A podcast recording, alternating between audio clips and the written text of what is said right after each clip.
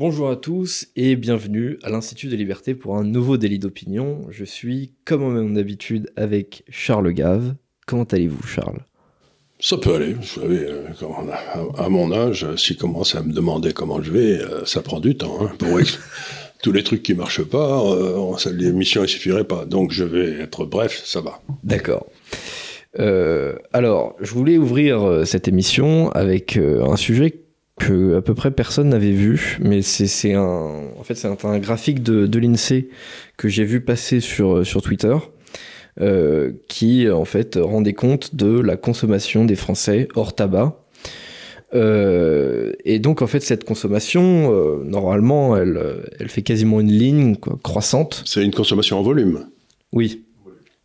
Et donc, euh, en fait, euh, c'est donc euh, voilà quasiment une ligne presque continue avec des petites variations, une petite une petite descente sur un mois ou deux, voilà. Et qui est Mais derrière, 68, ça fait un petit V, quoi. voilà, et derrière ça, ça reprend. Donc pas de pas de souci. Sauf que sur ce graphique-là, on s'aperçoit que depuis un an à peu près, la consommation des Français ne fait que descendre de manière. Enfin, c'est-à-dire c'est la même courbe mais dans le sens inverse. Et en fait, on redescend au niveau de l'année 2010. Donc en fait, tout, toute l'augmentation de la consommation en volume des Français euh, accumulée lors des années 2010, hop, on retombe Vous voulez dire qu'on a perdu 12 ans, quoi. c'est ça, exactement. On a perdu 12 ans en termes d'augmentation de la, de la, J'étais pas au courant, mais c'était de la oui. consommation. Et donc, euh, moi, je me dis, alors, euh, il y a deux hypothèses. Soit les Français choisissent de ne plus consommer euh, autant qu'avant, ce qui m'étonnerait. Euh, soit euh, ils n'ont pas le choix, ils ne peuvent plus consommer autant qu'avant. Mais alors, attendez, j'essaie de réfléchir parce que il faut. On prépare pas ces émissions, donc il, me pose des questions et euh, parfois je suis un petit peu estomaqué. Euh, si on fait l'hypothèse que le revenu disponible des Français n'a pas baissé, ou même est monté un petit peu, j'en sais rien, ça veut dire qu'il y a une augmentation phénoménale du taux d'épargne. Possible, oui. Il faudrait aller regarder le taux d'épargne pour voir s'il y a une hausse correspondante. Parce que s'il n'y a pas de hausse correspondante du taux d'épargne, et si on raisonne à contrario, là, ça veut dire que le revenu disponible, c'est vraiment gamellé. Mhm. Est-ce que je veux dire Ça me... Donc je vais creuser ce- ce- ce- ce- cette chose. Peut-être la prochaine fois, on pourra en reparler un petit peu. Parce que c'est quand même une information extraordinairement intéressante. Ou alors, l'une des explications, je réfléchis à haute voix, hein, je suis confus, mais parce que vous, me surprenez là. L'une des explications possibles, c'est que j'ai souvent dit ici que les gens les plus, euh, démunis dans notre société, ceux qui sont en bas de la pyramide de- des revenus en quelque sorte, consacrent une partie très importante de leurs revenus à trois secteurs qui sont le logement, le loyer, l'énergie et la nourriture. Bien sûr. Euh, Quand j'étais étudiant, c'était 100% de mon, mon budget qui allait là-dedans. Et il est donc tout à fait évident que si ces trois la postes la montent de façon tout à fait normale, ce qui a quand même été le cas, ça veut dire qu'il y a beaucoup moins à dépenser ailleurs. C'est certain.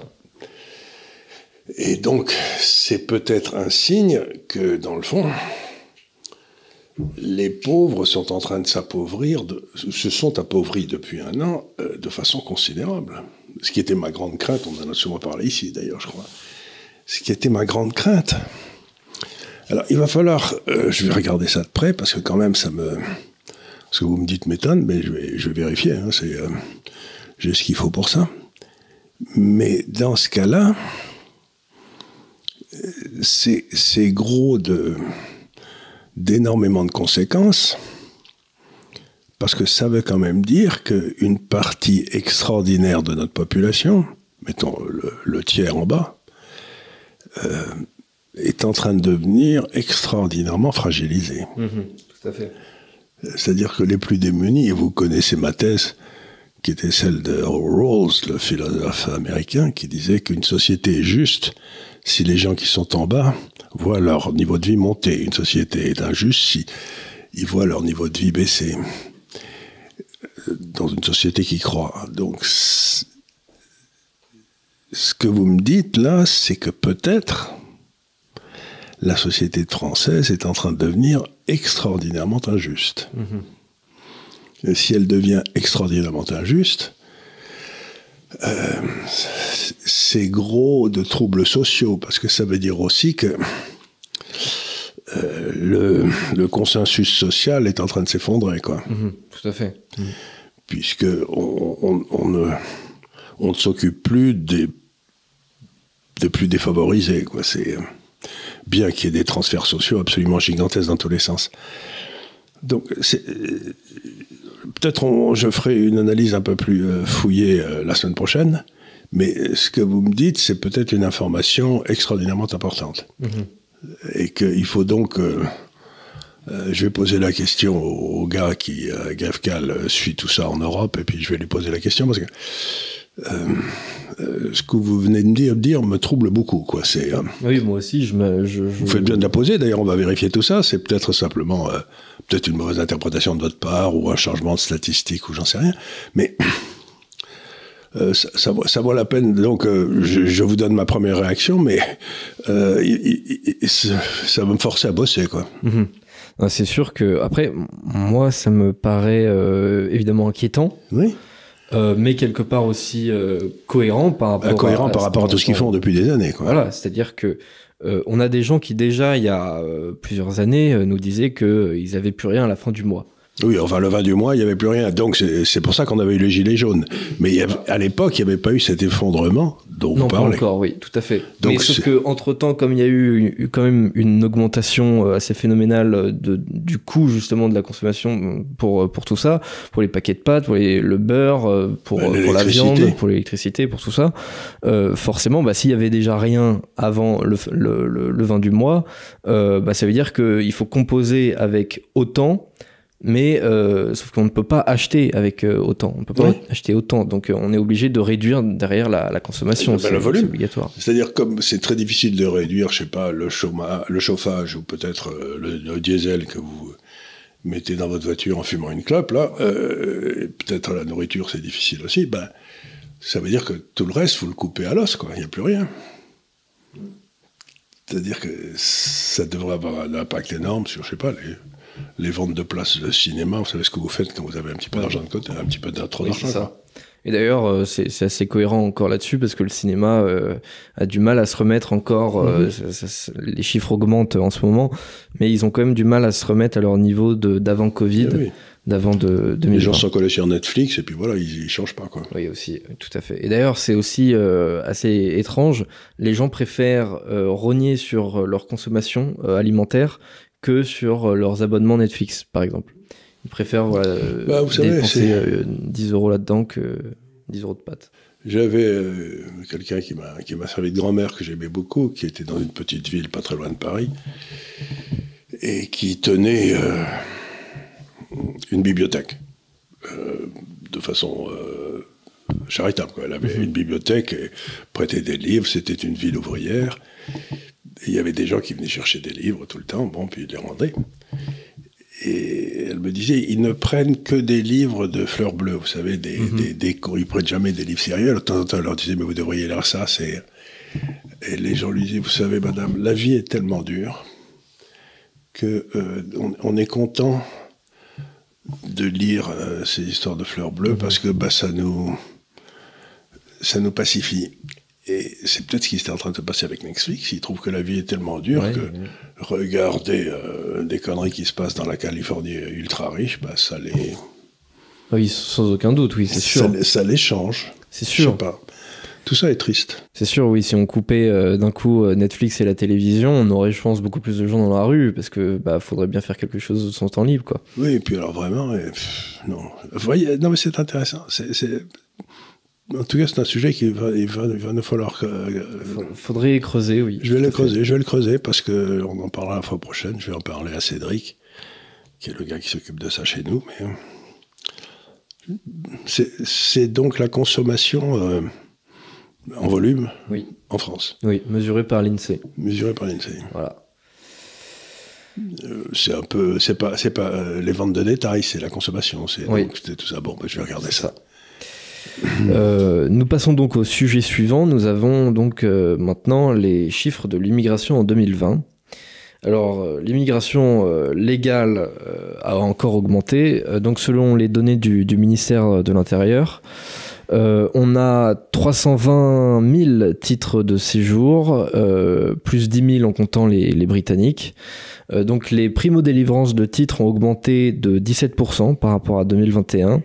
le motif familial n'est plus tout à fait le premier motif d'attribution. il vient d'être devancé par le motif d'admission au titre d'étudiant, même si d'ailleurs le motif familial a quand même augmenté. On est passé de 86 000 à 90 000.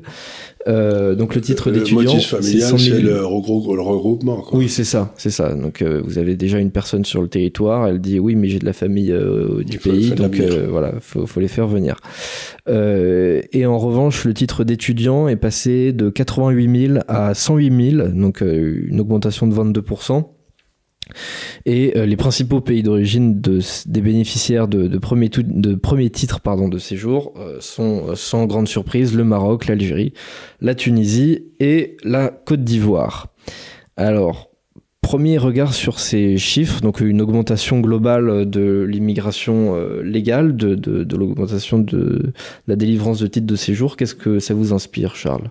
Bah, Ça m'inspire, si vous voulez, on, on voit bien, c'est encore une fois je reviens à un de mes maîtres à penser qui s'appelait Alfred Sauvy, qui était un grand économiste, qui est le créateur de l'INSEE, de l'INED, etc. Mais enfin, qui a été un type tout à fait étonnant.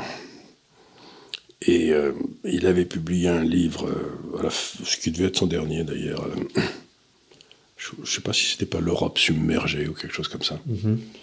Dans lequel il disait que compte tenu des tendances démographiques en Europe et en Afrique, aux alentours de 2020, il y aurait un véritable flux inarrêtable d'immigrés africains vers la France.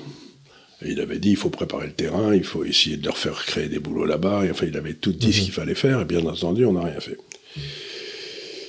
Et euh, ben, je crois que, je, dis, je le dis de mémoire, mais en 1945, il devait y avoir 500 millions de personnes en Europe il devait y avoir 500 millions, 500 millions de personnes dans toute l'Afrique.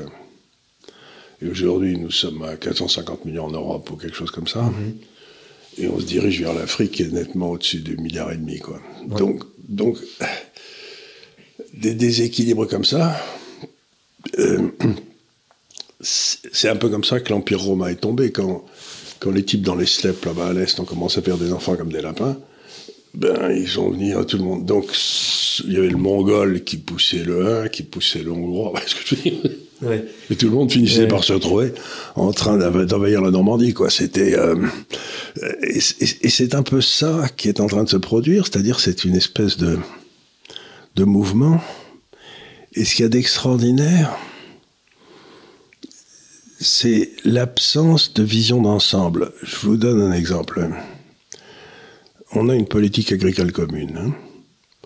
On subventionne, mettons, euh, ce qui était le cas, c'est peut-être plus le cas, mais enfin ça allait été un moment, on subventionne euh, la, la création de poulets en France. Mm-hmm. Bon, du coup on fait trop de poulets.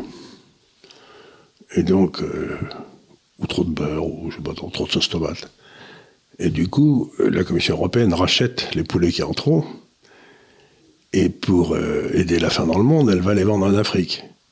Moyennant quoi, elle fout en l'air tous les agriculteurs en Afrique qui ne peuvent pas s'aligner sur des prix subventionnés comme ça. Et les types, ben, ils abandonnent les champs, ils viennent, ils, viennent se réfugier à Paris pour, pour bouffer les poulets subventionnés là. Donc, ce que, vous voyez ce que je veux dire, c'est qu'il n'y a pas la première des choses que devrait faire l'Europe, peut-être avec l'aide du Brésil qui, connaît très bien la, l'agriculture tropicale, hein, qui est un truc tout à fait spécial dans lequel on n'est pas, pas très balèze.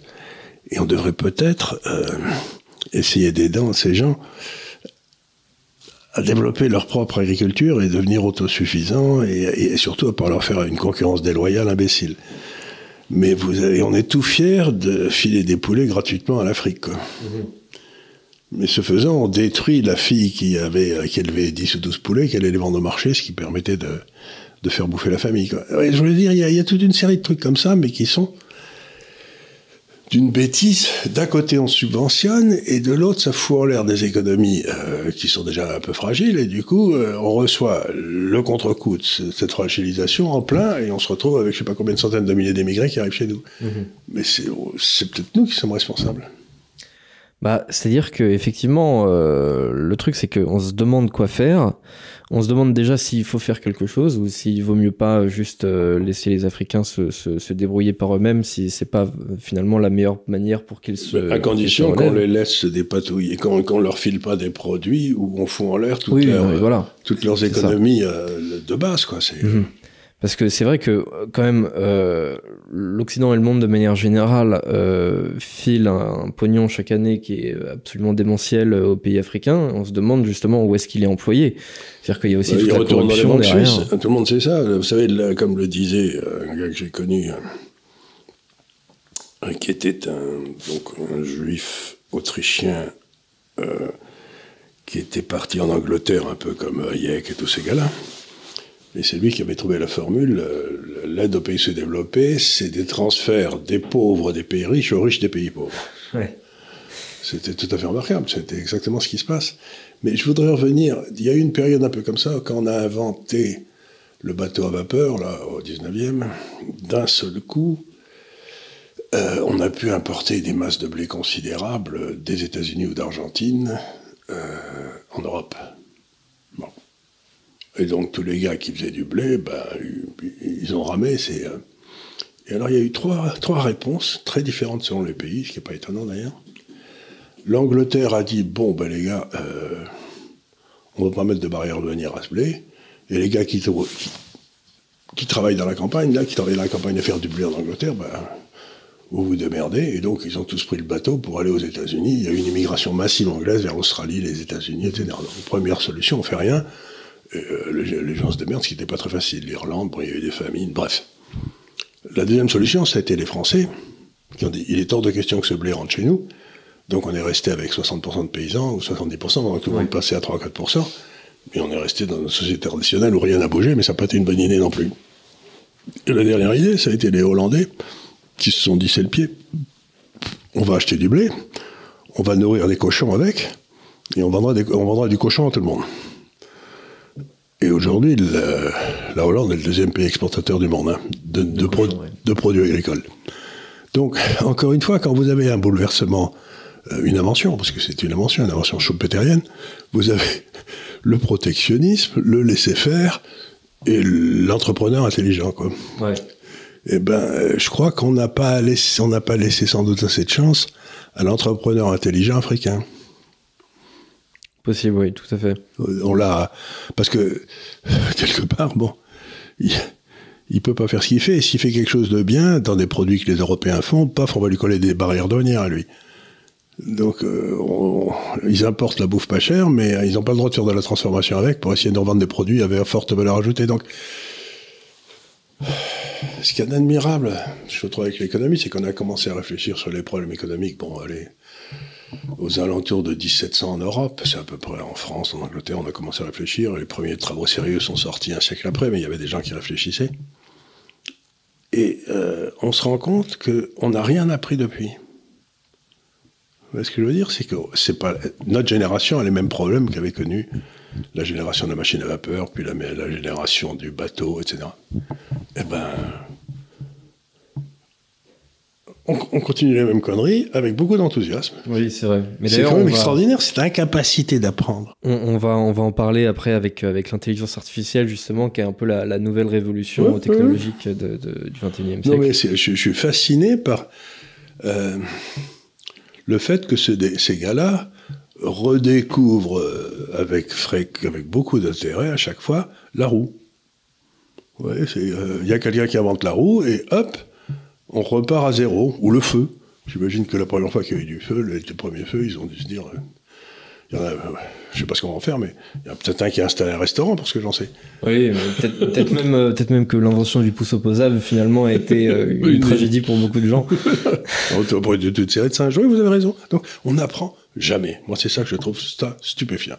Mm. Mais euh, c'est vrai que avec euh, justement cette, euh, ce déséquilibre démographique énorme entre l'Europe et, l'Afrique, et avec en plus énormément d'Africains qui disent vouloir vivre en Europe un jour. Hmm. Euh, c'est, je, je sais plus de combien de pourcents des, des, des Algériens qui veulent immigrer en, en France. Je crois que c'est 25%, quelque chose comme ça, ce qui est évidemment énorme. Euh, et C'est pour ça quand on me dit que De Gaulle a été un immense succès parce qu'il a résolu le problème de l'Algérie, je, je me marre doucement. Parce qu'il a dit, on va se retrouver, ça va être colombé les deux, les deux les mosquées. mosquées, oui. Et puis finalement, ben, après, après la solution qu'il avait trouvée, quoi, ben, on, a, on va avoir les colombés les deux mosquées quand même. Quoi. Oui, c'est ça. Donc, Bah, quelle est la réussite exactement? Expliquez-moi. Bah, c'est-à-dire que après, oui, on a- on n'a pas forcément suivi l'idée de De Gaulle, qui était quand même de dire euh, bon bah si, si on a un, si on a un divorce, on consomme le divorce quoi. Donc euh, on Euh, non, ça, il, ponts, a, quoi. il a pas fait, non, c'est sûr, ça. Non, mais ouais, c'est moi je suis quand même assez fasciné par cette. euh, Tout ça, je crois que c'est un manque de culture considérable. Parce qu'il y a une autre solution, si vous voulez, c'est qu'on a, mettons, on est comment, on a des populations vieillissantes, on a une épargne excédentaire, allez. Bon, on devrait, mais enfin, pas tout le monde. Mais mettons qu'on a une épargne excédentaire, ben, on devrait prendre cette épargne et l'investir massivement en Afrique pour y créer des usines, des, des infrastructures, etc. Et puis, euh, ensuite, nos retraites seraient payées par ces gars-là, Mhm. puisqu'ils font plein d'enfants. Il n'y a pas de problème. Ce qu'on fait, c'est qu'on ne le fait pas. On achète des obligations d'État en France, qui servent à rien, qui font aucun investissement. Et du coup, à la place d'avoir les gars là-bas qui nous paieront dans 20 ans nos retraites, ils viennent ici où on espère qu'ils vont payer nos retraites. Mhm. Ouais. C'est un peu con, non? Oui, après, est-ce que, est-ce que le secteur privé aussi euh, investit euh, massivement en, en Afrique euh ben, Il investirait si c'était rentable. Ah oui, mais justement, si, si ça ne l'est Mais pas. à partir du moment où on met des barrières dans tous les sens de santé, n'importe quoi, ben, c'est pas rentable. Ouais. Après, à ce moment-là, vous devez pas vous étonner si les gars viennent chez vous. Oui, mais est-ce que du coup le problème aussi euh, sur euh, l'investissement, sur euh, la capacité à être un entrepreneur, euh, justement Ben, en une grosse Afrique, tout partie du textile français qui est allé en a- Afrique du Nord. hein. Oui, mais du coup, est-ce qu'on n'a pas aussi une grosse question politique? C'est-à-dire que justement, il faudrait aussi avoir des, des pouvoirs démocratiques en en Afrique, ce qui n'est pas, ce qui est pas forcément une évidence à l'heure Peut-être. actuelle. Oui, je sais pas. Mais ce que je veux dire par là, c'est que la seule- je sais pas s'il y a des solutions qui sont meilleures, mais je sais que celle qu'on a retenue est pas la bonne. D'accord. bah écoutez, ça me permet en tout cas d'ouvrir euh, sur euh, la question suivante, qui est un peu l'immigration au futur. On a euh, un projet de loi sur l'immigration. Bon, alors, on n'a pas grand-chose euh, dans ce texte, et moi, quand j'entends parler de projet de loi sur l'immigration, ça me fait un peu sourire, parce qu'on en a des tas, des lois sur l'immigration, et elles sont jamais très appliquées. Et euh, de toute façon, euh, derrière, même si on fait une loi, euh, je veux dire, on a quand même la, la, la direction européenne euh, au-dessus, en toute logique. Donc, euh, si jamais ça ne convient pas euh, à l'échelon européen, je vois pas pourquoi on appliquerait le, le droit français On tant que pas. ce n'est pas constitutionnel. Donc, euh, ça me paraît un peu compliqué. Euh, donc, on a pour le moment pas grand-chose dans ce texte, mais on voit bien un peu le calcul politique. Euh, C'est-à-dire que d'un côté, en fait, euh, il viserait à, hum, comment dire, à reconduire plus facilement les migrants à la frontière, surtout les, les, délinquants. Euh, et puis de l'autre côté, euh, on a une nouveauté. Donc, on devrait être en capacité de régulariser des tas et des tas de clandestins euh, pour des métiers dits en tension. Euh, donc évidemment, c'est euh, derrière les, en fait, le, le, le patronat du, du, On du secteur en question qui va dire bon bah regardez, on a un métier en tension. Ce qui veut dire euh, globalement, euh, on n'a pas trop envie de, de payer euh, Bah, nos salariés pas. très bien. Je sais pas, parce que par exemple, les métiers en tension, vous voyez là tous les jours dans les journaux, c'est les hôpitaux Oui, ou la restauration beaucoup. ou la restauration. Mais euh, les hôpitaux. Donc, c'est des métiers à faible valeur ajoutée, c'est-à-dire à faible productivité. Donc, ce qu'on fait, c'est qu'on fait rentrer des gens qu'on va mal payer, ce qui au début est pas gênant, mais qu'on va continuer à mal payer. Euh, Peut-être dans le cas des hôpitaux, comme il y a plus de gens maintenant dans les hôpitaux qui remplissent des papiers et qui donnent des coups de tampon que des gens qui voient des malades, euh, on devrait euh, libérer ces gens qui donnent des coups de tampon et qui bougent du papier et, et- et, euh, embaucher à la place de- des médecins. Mhm. ou des Ouais. infirmières. Donc, si ce que vous êtes en train de me dire, c'est de dire, bon, ben nous, on va coller les Français dans des métiers où ils travailleront pas vraiment, où ils font semblant de travailler, Oui. et tout le travail vraiment pénible depuis les poubelles jusqu'aux hôpitaux ou je sais pas quoi sera fait par des immigrés, ça me paraît pas particulièrement équilibré comme solution. Oui. Ça me paraît une histoire de fou en fait. Et on va encore plus vers une espèce de France à deux vitesses. Vous savez, je crois que c'était dans Métropolis euh, de Fritz Lang, le grand film. Il y avait les gars qui vivaient au-dessus, euh, dans la. Ils couraient dans la petite, dans l'herbe où il y avait des petites fleurs. Ils étaient heureux. Enfin, ils étaient beaux. Voyez, c'était très bien. Puis il y avait les gars qui travaillaient sous terre et qui, et qui, eux, permettaient aux autres de courir dans la petite herbe en étant. hein. Bon, si on va vers un système à la métropolis, ça marche pas. Ça n'a jamais marché. C'est Avoir, que- avoir une classe de quasi-esclaves pour que les. C'est ça, c'est du quasi-esclavagisme en fait. et, euh, et c'est du- et en fait, ce qu'on fait avec ces pays-là, c'est qu'on a réinventé le, le trafic d'esclaves. quoi. et euh, c'est par pas, exemple, c'est pas normal. Prenons un, un autre secteur aussi où, euh, où on a énormément recours à l'immigration, euh, c'est le BTP. Oui. Le, donc euh, la, la, On l'a toujours fait parce que les, les mecs dans, dans le BP, ils étaient italiens, espagnols ou portugais. hein.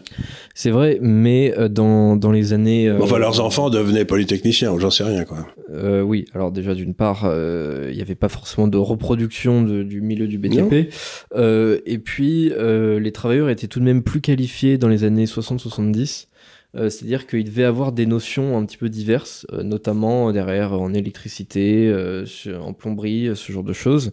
Et euh, en fait, on nivelle la, le niveau de compétence par le bas pour niveler aussi le- les salaires par le bas. euh, et Mais cette idée, du coup, cette une classe, idée, euh, voilà, cette idée, si- c'est une idée profondément marxiste. Cette idée que dans le fond, les gens en bas ont leur niveau de vie qui va baisser. euh, C'est une idée que, la- comme la rentabilité du capital, d'après Marx, bien entendu, ce qui était une ânerie, baisse structurellement, le, le, le, le margin- le taux marginal moyen des salaires va baisser structurellement jusqu'à ce qu'on a- qu'ils appelaient le niveau de survie. Mhm. Et puis là, on va y rester, puis il y aura des famines qui, comme disait Malthus, qui vont nettoyer la population et tout. Toute l'expérience du capitalisme libre depuis deux siècles, deux siècles et demi, montre que si on n'intervient pas dans un système d'ajustement, en faisant rentrer des gars de l'extérieur, par exemple, ce qui se passe, c'est toujours la même chose. C'est que le niveau de vie des plus bas monte et il y a des gains de productivité importants qui sont créés par des inventions qui sont faites. hein. Mais si vous embauchez des esclaves, la raison pour laquelle l'esclavage a disparu, c'est qu'on a inventé la machine à vapeur. hein. Donc on pouvait remplacer des esclaves humains par des esclaves mécaniques. Oui, tout à fait. Et ben, ce qu'on est en train de faire, c'est de dire on va, on va remplacer, dans le fond, le- l'esclavage mécanique, qui ne gêne personne, à nouveau par de l'esclavage humain. Mhm. Mais c'est honteux. Mais, c'est monstrueux. C'est vraiment, d'ailleurs, c'est monstrueux. C'est vraiment une, une, vie, une vision de l'humanité et de la France qui, qui- encore une fois, il faut les mettre contre le mur, les fusiller, quoi. C'est. il faut rétablissement de la peine de mort. C'est ces vrai que gars-là. je suis, je suis, je suis très surpris par ce. Comment dire, par, ce, ce- par cette. C'est-à-dire, c'est vraiment. euh, pendant que le reste du monde, justement, est en train de tester, par exemple, les, les livraisons par drone, les Ouais. trucs comme ça, euh, que ce soit Amazon ou Uber Eats. euh, On va désinventer l'email et on va réinventer la poste. Ouais, c'est ça. Et puis, euh, au moment aussi, on crée des, des, des voitures, vous savez, euh, automatiques qui, Voilà, qui sont conduisent sans seules. Euh, c'est à ce moment-là aussi qu'on développe euh, du coup euh, des, des, des Africains cyclistes qui vont livrer de la bouffe. Enfin, je veux dire, c'est c'est complètement lunaire, je trouve, la direction que- lunaire. qu'on prend par rapport justement au. je suis d'accord avec vous. C'est non seulement lunaire, technique, mais c'est- c'est inhumain. C'est ça qui est extraordinaire. Moi, ce qui me frappe dans cette administration Macron, qui est maintenant là depuis 6 ou 7 ans, je ne sais plus combien, mais avant, il avait commencé, c'est le côté inhumain du gars. Il en a rien à foutre des petites gens. Hmm. Mais rien. Lui, il pense comment maximiser le bien-être de la classe dirigeante. Mais est-ce que aussi euh, là-dessus C'est sur étonnant. cette euh, sur cette notion de, de métier en tension, déjà c'est aussi une notion bizarre parce que euh, la plupart du temps les clandestins ils sont pas forcément dans un métier, euh, ils prennent ils prennent ce qui vient, et ils deviennent euh, voilà ils deviennent ils deviennent livreurs euh, Uber Eats ou alors euh, ils vont dans des dans des cuisines euh, ou ils alors font la euh, plonge. ils font la plonge voilà. Enfin je veux dire ils sont pas dans un métier ils prennent juste euh, ce qui ce qui ce qu'ils peuvent prendre. Euh, et après, c'est justement à ces métiers-là, euh, du coup, de décréter si le, si le secteur est en tension ou pas. Et donc, euh, c'est à ce moment-là, ils peuvent eux-mêmes décider combien d'esclaves euh, ils vont, ils vont pouvoir avoir. Et en plus, c'est même pas sûr, d'ailleurs, que ça les arrange beaucoup euh, de les faire régulariser, puisque s'ils sont régularisés, ça veut dire qu'ils doivent être payés au SMIC, alors que s'ils sont toujours clandestins, on peut les payer moins que ça. Donc, euh, Non seulement ça, mais encore une fois, si vous payez le SMIC, vous allez payer deux fois le SMIC. oui, en plus. que- donc, euh, le, le patron, à la place de payer euh, 1500 euros en cash, il paiera 3000 euros en chèque. Donc, C'est ça. Donc, c'est pas, c'est pas une bonne affaire pour lui. hein. Ouais, c'est clair. Donc, c'est, euh, encore une fois, je trouve toutes les initiatives de Macron, mais incroyablement inhumaines. Je me dis, ce type, il doit avoir un sang vert, ou je sais pas d'où il vient. Il n'est pas comme nous. Oui, il pas, de, a pas de. On le voit aussi avec l'histoire des retraites, si J'ai vous du voulez. mal à comprendre. Cette histoire de retraite, c'est, euh, on peut le traiter, on aurait pu le traiter différemment.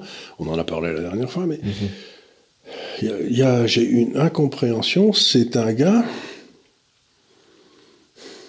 qui n'a pas la moindre notion du bien commun. Vous savez, qui est une notion profondément chrétienne, qui est, dans le fond, le rôle du roi et du gouvernement, c'est que son rôle, c'est d'arbitrer la société pour que le bien commun général augmente.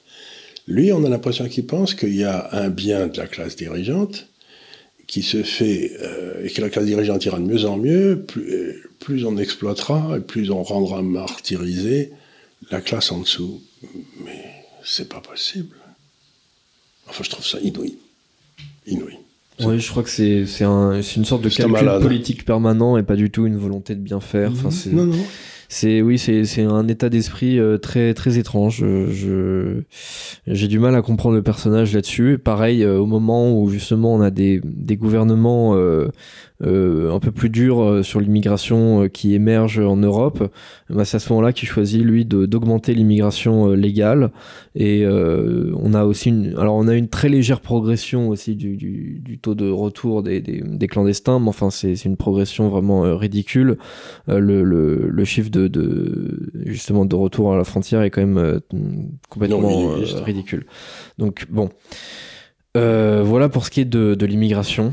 Euh, J'ai pas grand chose à ajouter là-dessus. euh. Non, non, non, mais la façon dont on traite le problème est à la fois stupide, destructrice pour l'Afrique, destructrice pour l'Europe, et je sais pas, et, et- et destructrice pour le tissu social français. Ouais, j'ai l'impression que tout le monde est un peu perdant, à part, euh, à part peut-être justement les, la, la classe dirigeante autour, autour d'Emmanuel Macron, mais sinon j'ai l'impression que et, euh, et euh, l'Africain qui débarque en France et qui, qui s'attend à avoir une vie de dingue, euh, une vie de rêve, euh, bah, il va tomber bien bas. Et le, le, le petit Français aussi à qui on demande de faire de la place pour tous les nouveaux Africains, bah, lui aussi se il pas retrouve avec forcément 25 Africains dans sa classe où ils sont 30. Mais non, mais tout ça, tout ça, enfin, il y, il y aurait beaucoup de choses à dire, mais en tout cas, ce qu'il y a de certain, c'est qu'on a fait erreur sur erreur et que euh, c'est pas parce que le trou est profond qu'ils arrêtent de creuser. Non, tant qu'il y a de la matière, on peut creuser. Ils vont, ils vont se retrouver au centre de la Terre, les mecs. Ah non, mais on peut même euh, creuser euh, c'est chaud. Hein. C'est chaud au milieu. Oui, c'est chaud au milieu, mais je pense qu'on peut quand même y aller. Hein. peut, ouais. Je sais pas, on tomberait d'ailleurs. Euh, le sujet suivant, donc j'avais un petit peu annoncé euh, il y a 5 minutes, euh, on a ces nouvelles intelligences artificielles qui sont sorties ces derniers temps. Alors, euh, notamment ChatGPT euh, pour euh, ce qui est de l'intelligence artifi- artificielle qui vous permet de faire vos devoirs. Euh, Midjourney et d'autres aussi euh, qui sont des intelligences artificielles qui créent des images à partir d'un texte. Euh, donc euh, voilà, je, je m'y suis amusé d'ailleurs l'autre jour. euh, je lui avais demandé voilà, de, faire, de faire un logo d'une équipe de football américain, lui faire, faire un logo d'un, podcast conservateur. voilà, donc il me fait, un, il me fait un- une image avec un micro, avec des étoiles autour. Enfin, c'était super bien fait. Et je me dis quand même, Euh, c'est le genre de service, euh, j'aurais pu payer quelqu'un pour, pour le faire. Aujourd'hui, je peux le faire complètement gratuitement pour que dalle.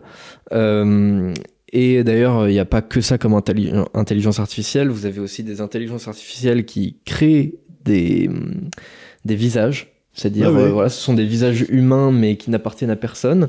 Vous avez aussi des intelligences artificielles qui vous permettent, à partir d'un texte, d'animer euh, ces images. Et vous pouvez aussi avoir d'autres intelligences artificielles qui créent une voix, une voix plutôt humaine. Et donc vous pouvez faire euh, les trois ensemble. Et donc vous pouvez faire, euh, vous pouvez créer un personnage qui fait des vidéos sur Internet et qui n'existe pas dans la Ce qu'on réalité. vous a pas dit, c'est que tout le tout l'idéal aujourd'hui, c'est l'intelligence artificielle, que je n'existe pas, Je vous non n'existe pas non plus. qu'on ne fait que, on ne fait que, on est tous des images animées par le. Non, mais ça, c'est des bêtises. Alors là, c'est un phénomène très intéressant. Vous savez, quand Google a été inventé, euh, ben, pff, il y a toute une série d'activités qui ont disparu, comme les dictionnaires, etc. Parce que Mhm. ça ne veut plus grand-chose. Quand vous, vous tapez sur Google, vous avez toutes les réponses.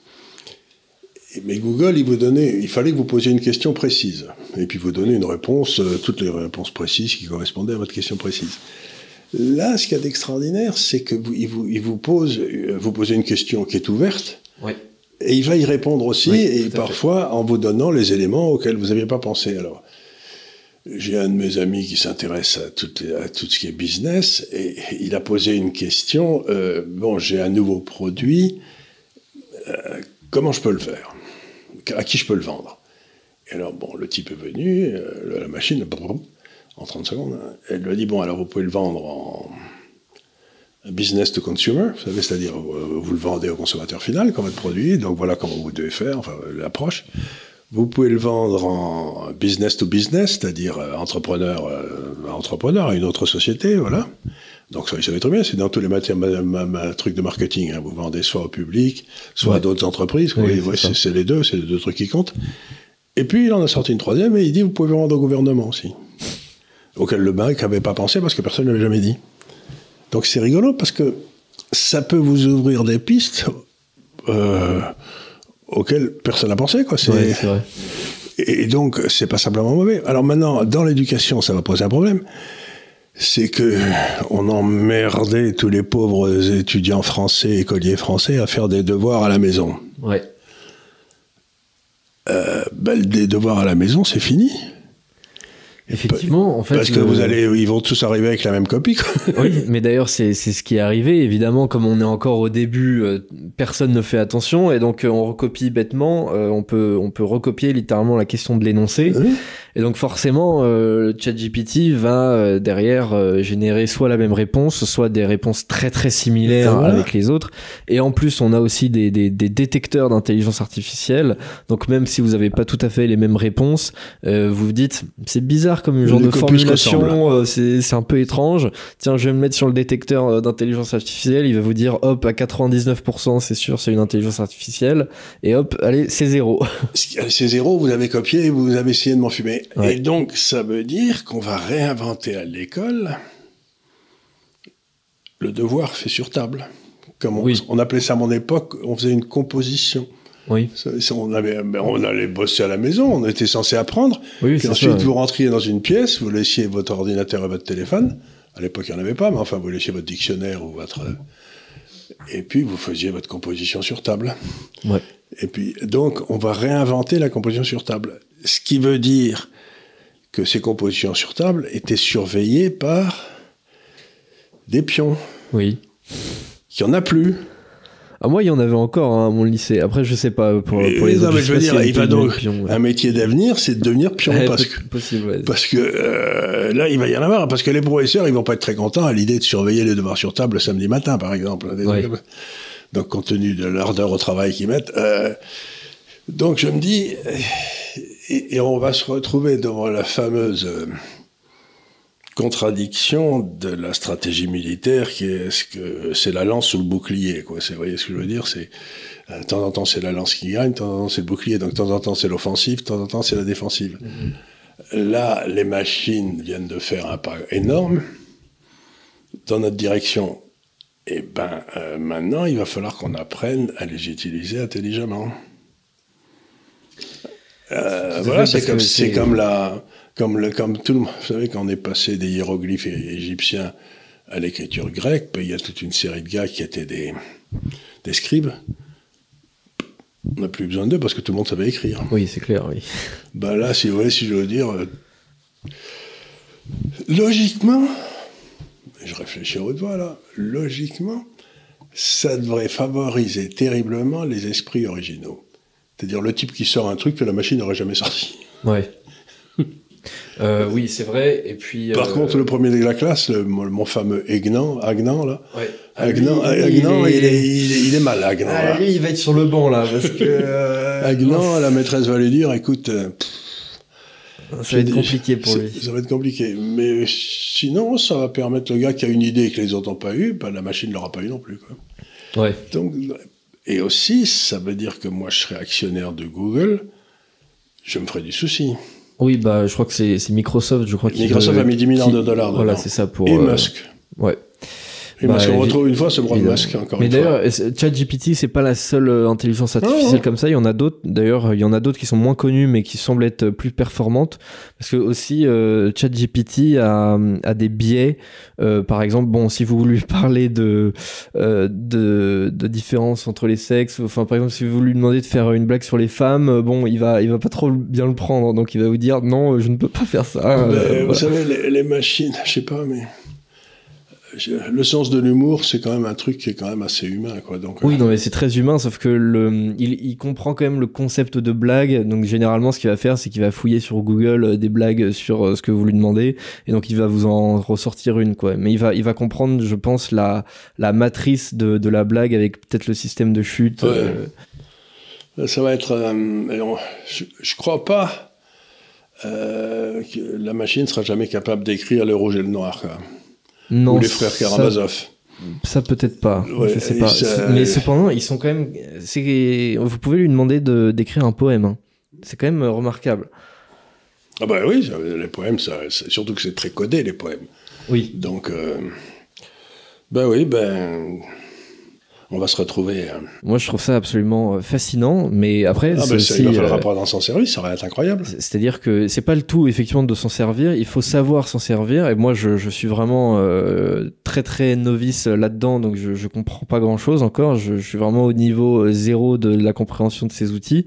Euh, mais euh, il y a des gens qui euh, apprennent à vraiment les utiliser de manière remarquable et qui peuvent, avec un même outil, faire beaucoup plus que, que, voilà, que le par novice. exemple, moi, dans mon métier, ce que j'aimerais lui poser comme question à cet animal-là, c'est lui dire est-ce qu'on est dans un bull market ou est-ce qu'on est dans un bear market? Ouais. Donc, le type aille chercher, si vous voulez, toutes les caractéristiques. Parce Ouais, que ouais. dans mon métier, c'est extraordinairement important de savoir si on est dans un marché haussier ou si on est dans un marché baissier, parce Mhm. qu'on ne gère pas du tout le pognon de la même façon. Donc, vous dites bon, ben, on est dans un marché haussier, les gars. Bon, ben, je peux bourrer, ça va, les mecs. Ouais, ouais. Et il vous explique pourquoi, donc il va chercher tous les critères qui, dans le passé, ont été là. C'est ce que je fais depuis 50 ans, mais là, il peut Ouais. le faire en 5 minutes, lui. Oui, c'est ça. Donc, euh, donc, je vais lui poser la question, dès que je comprendrai comment ça marche. Alors, euh, est-ce qu'on est dans un marché haussier ou un marché baissier? Et puis, je vais le laisser bosser un peu, parce que moi, ça fait 50 ans que je bosse sur le sujet, donc euh, va voir la réponse qu'il me donne. Ouais, c'est c'est vrai. Je pense que vous pouvez tout à fait lui, lui poser la question et il va vous, il va vous répondre. hein. Il va me répondre, Ouais, euh, et je vais voir si ça marche. Ouais. Et euh, pareil, euh, ChatGPT est capable de, de coder. Donc vous pouvez par exemple lui dire, euh, voilà, j'aimerais faire un jeu. Alors vous lui expliquez votre jeu euh, correctement et euh, il va être capable de, de le coder. Je trouve ça complètement dingue. Mais il sera jamais capable de tricher. Non, il sera pas capable de tricher là-dessus. Ben voilà, c'est ça, c'est ça le problème. C'est là où on a un avantage immense. Oui, c'est oui. c'est- C'était euh, mon cher père qui faisait des, des tas de réussites avec des cartes là. Et puis quand ça marchait pas, il trichait. Oui, ça, ça, la machine va pas, va pas le Euh, faire. enfin, elle saura pas faire. hein. Non. Donc il battrait la machine à chaque fois. Quoi. Oui, c'est sûr, c'est ça, c'est imparable. La, triche, si, Euh, si on sort du jeu, euh, Et ben voilà, c'est ça. Et les humains ont tendance à sortir du jeu plus fréquemment qu'on ne le pense. Donc, euh, vrai. donc euh, c'est un, il y a un monde entier qui s'ouvre aux tricheurs. Mais ça encore, Voilà, il y a une bonne nouvelle. Alors c'est vrai, mais euh, ça pose une question et je pense que la France va répondre euh, comme elle l'a toujours fait dans son histoire. D'ailleurs, Sciences Po a déjà décrété que qu'ils interdisaient euh, ChatGPT, alors que moi je lui ai dit mais c'est un outil génial pour permettre justement euh, de faire des, des, des, très belles dissertations. Moi, je m'en servirais pas tellement pour faire un copier-coller, mais pour euh, demander à, à l'intelligence artificielle de, de, quoi je pourrais parler, quoi, sur quoi je pourrais ouvrir. Enfin voilà, fais-moi fais fais-moi un listing des, des, des trucs importants. Euh, Peut-être que moi j'en aurais oublié, que l'intelligence n'aurait pas oublié, et donc j'en parlais par, par C'est pas difficile le plan est toujours le même. C'est il faut se laver les dents dans un verre à pied et les pieds dans un verre à dents, puis comme ça. Puis ensuite conclusion quoi. C'est donc à mon avis, machine, la machine le fera très bien ça. Oui. À mon avis, la, la, machine va va être reçue à l'ENA les doigts dans le nez quoi. Ouais. Ah, mais d'ailleurs, euh, alors Lena, je, je sais pas, on lui a pas encore posé la question, je crois, euh, mais elle a réussi plusieurs tests d'admission euh, pour des grandes écoles américaines. Ouais. Ça c'est vrai. Euh, donc euh, forcément, ça, ça, pose derrière des, grosses questions pour l'éducation, qui va devoir s'adapter évidemment à ces outils plutôt que de les interdire, ce qui me paraît un petit peu compliqué. Plus, je réfléchis, plus je me dis que les universités, les écoles, sauf pour les connaissances techniques comme de faire un pont ou d'être docteur ou d'être juriste ça va vraiment plus servir à rien. Parce qu'il y a tellement d'informations et de façons d'acquérir d'informations sur le net aujourd'hui que je vois pas pourquoi les pauvres parents doivent payer 30 ou 40 000 dollars par an pour une université américaine ou plus. Ah oui, bien sûr. Dont ils, dont ils sortiront en n'ayant rien appris. Quoi. Il, faudrait, les coller devant la machine et que ah, mais peut-être hein. Peut-être que justement, c'est ces outils-là qui vont euh, permettre euh, justement au marché du travail euh, de, de, réaliser que toutes ces écoles, c'est complètement bidon et que de toute façon, en fait, c'est pas réellement ça qui compte. c'est pas. pour ça que j'ai dit à tout le monde devenez ingénieur, les mecs. Oui, ça. Ou militaire. devenir ingénieur, ouais. ou militaire, oui, ça c'est sûr. Il y a un très bel avenir dans l'armée. Dans, dans, dans là. Après, on va peut-être faire des robots militaires aussi. Ah, il y en aura déjà, mais. oui, il y en mais... a déjà plein. Mais ouais, mais d'ailleurs, ça, ça, derrière, euh, ça pose la question aussi pour pour beaucoup d'emplois. Par exemple, je, parlais tout à l'heure, je me disais bon, euh, le le l'artiste numérique là à qui je demande de faire mon logo habituellement, euh, bon bah là, euh, autant dire que je vais je vais pas l'appeler quoi. Bah non, bah non, le gars qui codait. Pareil, le codeur. Le, le codeur, le gars qui codait en Ukraine ou en Russie parce que vous aviez besoin d'un truc. Vous n'avez peut-être pas besoin de le. Ouais. Non, non, mais ça change tout, mais en même temps, ça ouvre des possibilités quasiment infinies. C'est ça. Après, on va avoir un problème peut-être d'adaptation du marché du travail, parce que là, on a une révolution euh, qui est quand même extrêmement rapide. C'est-à-dire que je pense que on, on a euh, donc euh, ce thème de, de, la destruction créatrice. On a voilà une mmh. nouvelle technique, donc on a forcément Mais il faut chercher qui va être détruit qui, par ça. Qui C'est peut-être pas tellement les emplois existants, etc. Où il faut de l'expérience, il faut du courage, il faut se bagarrer. C'est tout. Par exemple, si cette machine pouvait me remplir euh, sans aucun problème tous les euh, tous les papiers administratifs à la con que je dois remplir dans tous les sens. Oh, quel vous, rendez, bonheur. vous rendez compte le marché Ou remplir ma déclaration fiscale, allez. Oh, le pied, ouais. Vous vous rendez compte Faites-moi la déclaration fiscale, je lui rentre les trucs, et lui, il l'a fait, et puis... Euh, ouais. Et puis quand je vais voir l'inspection de, euh, des impôts, là, ils me disent, elle n'est pas juste, votre truc. Comment elle n'est pas juste C'est... Euh, peut-être, peut-être même, on ne sait pas que l'administration elle-même va. Enfin, va le faire vérifier par la même machine. Ouais, ouais on ne sait pas. Euh, voilà. non, mais ça, c'est tout ça, serait bien, passionnant, ouais. mais on va. Vous savez, c'est la vieille blague, des, des informaticiens qui réunissent tous les informa tous les ordinateurs du monde, ils en font qu'un seul réseau, ils travaillent comme des fous, etc. Et donc le réseau est prêt, et l'informaticien pose la question euh, est-ce que Dieu existe? Et la machine répond à partir d'aujourd'hui, oui. Pas mal. Est-ce que c'est vers ça qu'on va Je sais pas. Ouais. Après, c'est sûr aussi, c'est. Comment dire euh, On a des, des, belles inventions, par exemple les, les calculatrices aussi. Euh, malheureusement, moi, euh, j'ai pas, pas énormément utilisé la calculatrice, ce qui fait que je suis pas mauvais en calcul mental.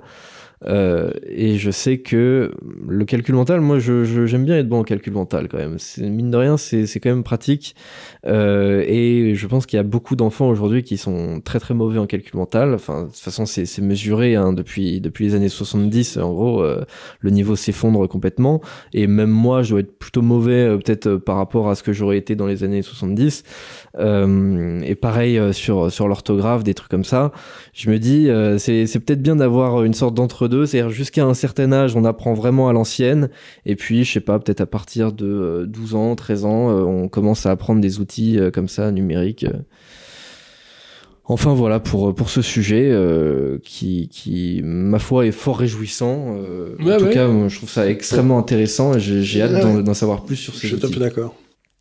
Euh, on va reparler un petit peu de l'Ukraine, peut-être pas très longtemps parce que on a quelques nouveautés, mais en même temps pas de grands bouleversements. On a quelques petites reprises territoriales de, de la part de, de la Russie, sans que ce soit extrêmement important non plus. Euh, comment lire ce conflit aujourd'hui? J'ai un peu du mal à le lire. Bah, écoutez, moi, là, encore une fois, je suis loin d'être un spécialiste de la chose militaire. enfin, j'ai lu, j'ai lu des choses dessus depuis. Euh, parce que la stratégie militaire, c'est intéressant comme sujet. L'impression que j'ai, c'est que euh, qu'est-ce qu'ils avaient fait, les Ukrainiens? Ils avaient bâti en face du, du Donetsk et de, de Donbass, là, des espèces de lignes Maginot sur, sur, une, sur une assez grande profondeur géographique. Mhm. En se disant, si les Russes arrivent, il faudra qu'ils prennent ces trucs-là, ce qui sera très difficile, ils auront des pertinences, etc. Ce qui semble se passer, mais je suis loin d'en être certain, c'est que les Russes prennent, c'est littéralement euh, un travail avec une fourchette d'escargot. Il faut aller chercher les gars dans son bunker, l'un par un, c'est très long il semble, d'après ce que je lis, ce que j'écris, ce que je vois, il semble que les Russes sont en train de faire sauter la dernière des lignes. C'est-à-dire autour de. Comment s'appelle ce bled euh, Je sais plus. Euh, donc ils sont, ils, sont en train, ils sont passés, ils sont en train de sauter. Quand ils auront pris le contrôle, euh, ils ont pris le première, deuxième, troisième ligne, quand ils auront pris le contrôle de la troisième ligne, à ce moment-là, il n'y a plus rien. Et donc, logiquement, ils sont en train de grignoter, comme vous dites, des petites. Et quand ils auront fini de grignoter, à ce moment-là, il n'y a plus que la plaine entre eux et, le. Donc, logiquement, vous devriez avoir une attaque massive des forces russes une fois qu'ils ont grignoté le dernier truc. Et la preuve en est peut-être que le Washington Post, qui est l'organisme officiel de la CIA et de l'armée américaine, euh, demander, de dire euh, ben nous, on serait peut-être envoyé un ballon d'essai aux Russes, on est peut-être prêt à, négocier. Euh. parce que dès le moment où cette dernière ligne est enfoncée, ben, à ce moment-là, la question c'est est-ce qu'ils prennent Odessa, tout à fait au sud là, et s'ils prennent Odessa, à ce moment-là, s'ils laisseront comme territoire à l'Ukraine euh, en cas de. C'est un, territoire euh, sans sortie sur la mer. Oui. Donc la question, c'est est-ce que les Russes s'arrêtent avant Kiev et avant Odessa et disent bon, ben maintenant, euh, démerdez-vous, on s'occupe plus de vous. Mais je crois, encore une fois, je crois qu'on est tout proche de l'écrasement de l'armée ukrainienne. Moi, j'ai entendu parler beaucoup de, l'hypothèse de la, de la, prise de Kiev, en tout cas je suis pas certain qu'il va y prendre Kiev. Cet objectif comme euh, étant euh, le premier objectif des, des, Russes apparemment. Je crois pas qu'il va y prendre Kiev. Je, je, sais pas ce que ça vaut. Parce que euh, D'abord, oui, c'est une très grande ville, donc ça pose des problèmes logistiques pour nourrir, pour. Bah, on avait vu au début, au tout début du conflit, moi je me suis je dit ça va être plié en deux jours. ce qu'il voulait faire, c'était simplement forcer une négociation tout de suite. les premiers mois du, du conflit, Poutine s'était dit, d'ailleurs, il avait envahi qu'avec 350 000 gars, alors que l'armée d'en face faisait 800 000, ce qui était insensé. Il s'était dit, bon, ben, je vais attaquer, et puis ensuite, on va se mettre d'accord euh, pour euh, arrêter ces bêtises de, taper sur le Donbass et le on va faire une vraie partition. Et c'était ce qui était en train d'être fait en mars de l'an dernier, ça fait un peu plus d'un an, un peu, un peu moins d'un an, un peu plus d'un an. Et les Américains ont exigé que la guerre continue. Et maintenant, les Américains sont en train de se rendre compte qu'ils vont perdre. Et que ce sera la cinquième ou sixième défaite consécutive de l'OTAN. Et à ce moment-là, il y a peut-être beaucoup de peuples européens qui vont dire Mais qu'est-ce que je fous dans l'OTAN exactement? Donc pour les Américains, c'est absolument dramatique si les Russes gagnent. Oui, non, c'est sûr, en termes d'image, oui, c'est ah pas le top. Pour l'OTAN, c'est la, la, catastrophe. Hmm. Donc, euh, mais en même temps, les Russes sont dans une telle position de force aujourd'hui militairement que je ne les vois pas négocier pour sauver la face des Américains. Ouais. Après, oui, ça dépend s'ils sont effectivement vraiment en position de force ou pas. Mais pour que ce article soit, pour cet article soit sorti dans Washington, dans le, dans le journal de, Washington, euh, c'est que c'est que ça va mal. Mais d'ailleurs, euh, Joe Biden a refusé euh, la, livraison de F-16. F-16 et, surtout la livraison de missiles, parce que si s'ils veulent faire monter le truc à la S'ils veulent aller aux extrêmes, comme Clausewitz le dit, ben, à ce moment-là, ils ont besoin de livrer des armes offensives à la, que la, euh, Zelensky puisse bombarder Moscou et, et là, euh, à ce moment-là, c'est, on sait tout ce que ça veut dire, c'est-à-dire qu'à ce moment-là, bon, ils vont. Donc, le but des Russes, ça semble être d'avancer donc euh, à partir de l'est, c'est ça, bref, franchir cette ligne de force d'immigration et de l'autre côté, sans doute, de faire descendre des troupes de la Biélorussie pour fermer la frontière avec la Pologne, de façon à ce que les, chars, les avions puissent pas arriver. Oui, oui, oui, casser la, ligne d'approvisionnement. Donc, on va voir si ça se passe. Mais si ça se passe, ça va se passer dans les deux mois, quand, quand le sol est encore gelé. D'accord. On va voir, parce que c'est vrai qu'il y, a, hum, y a aussi plusieurs observateurs qui avaient euh, parfois euh, plutôt des, bons arguments, mais qui disaient effectivement, oui, bon là, d'ici quelques semaines, c'est plié. Euh, bon, je pense, c'est pas forcément le seul, mais je pense par exemple à, Xavier Moreau, il, a fait quand même plusieurs fois des, vidéos où il disait, bon, voilà, d'ici quelques semaines, c'est bon, c'est plié, c'est fini, quoi. Et bon, bah, jusque-là, en tout cas, c'est. En tout cas, les Américains ont fait deux erreurs incroyables, si vous voulez, c'est que tout le monde dans la stratégie militaire, dans l'histoire militaire, c'est qu'il y a deux pays qu'on n'attaque jamais. C'est l'Afghanistan et la Russie. Ces deux pays, si vous voulez. Euh, chez tous les gens qui sont allés dans l'histoire se sont cassés les dents. Bon. Donc, après avoir perdu en Afghanistan, ils avaient à peine qu'ils avaient perdu, avaient-ils perdu en Afghanistan qu'ils attaquaient la Russie. Euh, faut être très con quand même. Bah là, c'est pas tout à fait la même chose. Je trouve que c'est plus, plus défendable sur le principe c'est pas tellement attaquer la Russie, c'est défendre un pays qui est attaqué par la Russie. Alors certes, on est toujours contre la Russie, mais c'est euh, pas. Non, non, j'entends bien, mais si vous voulez, ça fait. Euh, de, vous lisez tous les travaux stratégiques des États-Unis, de, des néocons, etc. Ça fait 30 euh, ans qu'ils écrivent qu'il faut créer, créer, une guerre entre la Russie et l'Ukraine. Ah non, mais ça. donc il y avait une volonté des États-Unis de créer une guerre avec la Russie. Ils y sont arrivés, en, tuant des Russes d'ailleurs dans le Donbass et le Donetsk. Mais euh, je crois que, ce que disait Montesquieu, c'est il faut toujours condamner celui euh, qui part en guerre, mais il faut encore, donner, encore plus condamner celui qui la rend inévitable. Et euh, les Américains ont rendu l'attaque des Russes inévitable. Ils, ont fait tout ce qu'il fallait pour que le Poutine attaque, puisque c'est un type comme Xavier Pozzoli Borgo, qui était donc sénateur en charge de toutes les affaires avec la, la Russie pour la France. Il est allé en Russie avec euh, Hollande, avec euh, Sarko. Et Poutine, à chaque fois, leur disait si l'Ukraine rentre dans l'OTAN, je vous rentre dedans.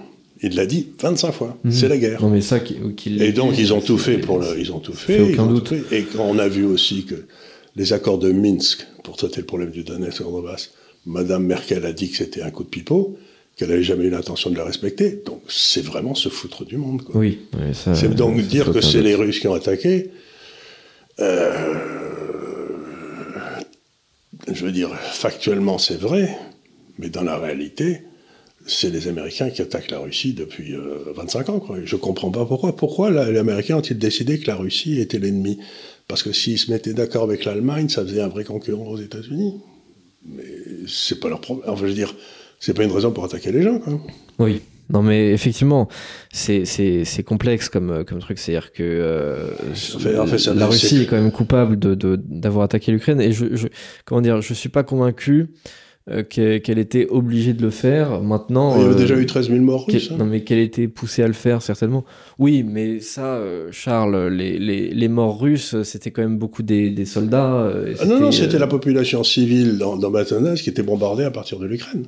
Parce qu'ils avaient fait sécession. Oui, mais l'essentiel des, des, morts en, ah ben, 2014, c'était des soldats. Des, des deux côtés d'ailleurs, des, des, soldats ah, ukrainiens, des soldats russes. Il y avait, il y avait, je ne cherche pas à dire ça, je veux dire en tout cas, il me semble qu'aujourd'hui, d'après les, trucs que je vois, le colonel McGregor aux États-Unis, qui est assez marrant, qui parle bien, qui, qui a l'air d'être bien informé aussi, euh, ben, les Russes tirent à peu près 22 000 obus par jour et les, les Ukrainiens n'ont pas de quoi en tirer 2000. D'accord, intéressant. Donc, donc euh, les carottes sont cuites, quoi.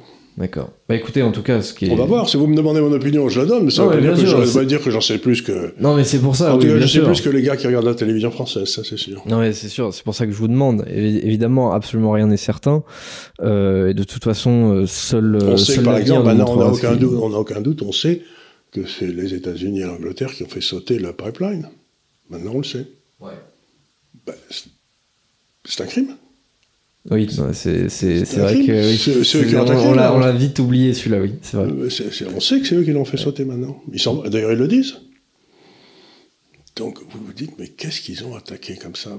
Les États-Unis, ils ont attaqué dans les 20 dernières années la Yougoslavie, la Libye, l'Afghanistan, l'Irak, la Syrie. Enfin, il y a- ils en ont pas marre d'attaquer les gens et de se prendre une branlée à chaque fois. non, je crois qu'ils en ont pas marre, non. Il faudrait peut-être les arrêter un peu, quoi. Non. Bah écoutez, on est quand même à... Oui, on est à une heure d'émission. Je voulais euh, aborder un dernier thème, mais je pense qu'on va peut-être le faire la semaine prochaine. Ça va permettre de, de- de faire un peu de, de teasing, comme on dit euh, en, en anglais. Euh, je voulais aborder le thème euh, est-ce que l'économie mondiale va repartir bientôt? Donc, pour connaître la réponse de Charles, il faudra regarder le délit d'opinion de la semaine prochaine. Euh, sur ce, J'aurais peut-être changé d'avis d'ici là. vous aurez peut-être changé d'avis d'ici là, mais voilà, ça peut être, ça peut être intéressant. Mais d'ailleurs, si vous deviez répondre là, juste maintenant, ou, par oui ou par non, l'économie mondiale va-t-elle reprendre bientôt? Je dirais, elle est sans doute en train de reprendre à cause de la réouverture de la Chine, ce qui veut dire que l'inflation va réaccélérer. D'accord. Donc c'est... euh, On ira plus loin la, La semaine semaine prochaine. Sur ce, je vous remercie évidemment pour votre attention, puisque euh, il va de soi que vous avez re- regardé cette émission dans son intégralité et que vous vous êtes pas arrêté à la Et moitié. n'oubliez pas de pousser sur les boutons là pour... euh, Ah oui, non mais ça c'est extrêmement important. Euh, faut savoir que mettre des commentaires ou mettre des, des, des pouces ou même encore mieux partager la vidéo sur les réseaux sociaux ou sur vos groupes de discussion. Rappelez votre votre ennemi du lycée et dites-lui regardez cette vidéo, c'est important. Voilà pour ton éducation personnelle. Tous ces toutes ces choses là sont extrêmement importantes euh, euh, pour nous aider à faire des bons chiffres sur, euh, sur YouTube, euh, à faire en sorte que les gens reconnaissent encore plus euh, Charles dans la rue. Moi d'ailleurs aussi on me reconnaît de temps en temps, c'est marrant. Et sur ce, bah, je vous souhaite écouter une très bonne semaine. Je vous rappelle aussi que nous sommes sur tous les réseaux, so- réseaux sociaux, pardon, TikTok, Instagram, tout ça, Twitter, Facebook. Et sur ce, bah, avec Charles, nous vous disons à la semaine prochaine à la semaine pour un nouveau délit d'opinion. Merci. you.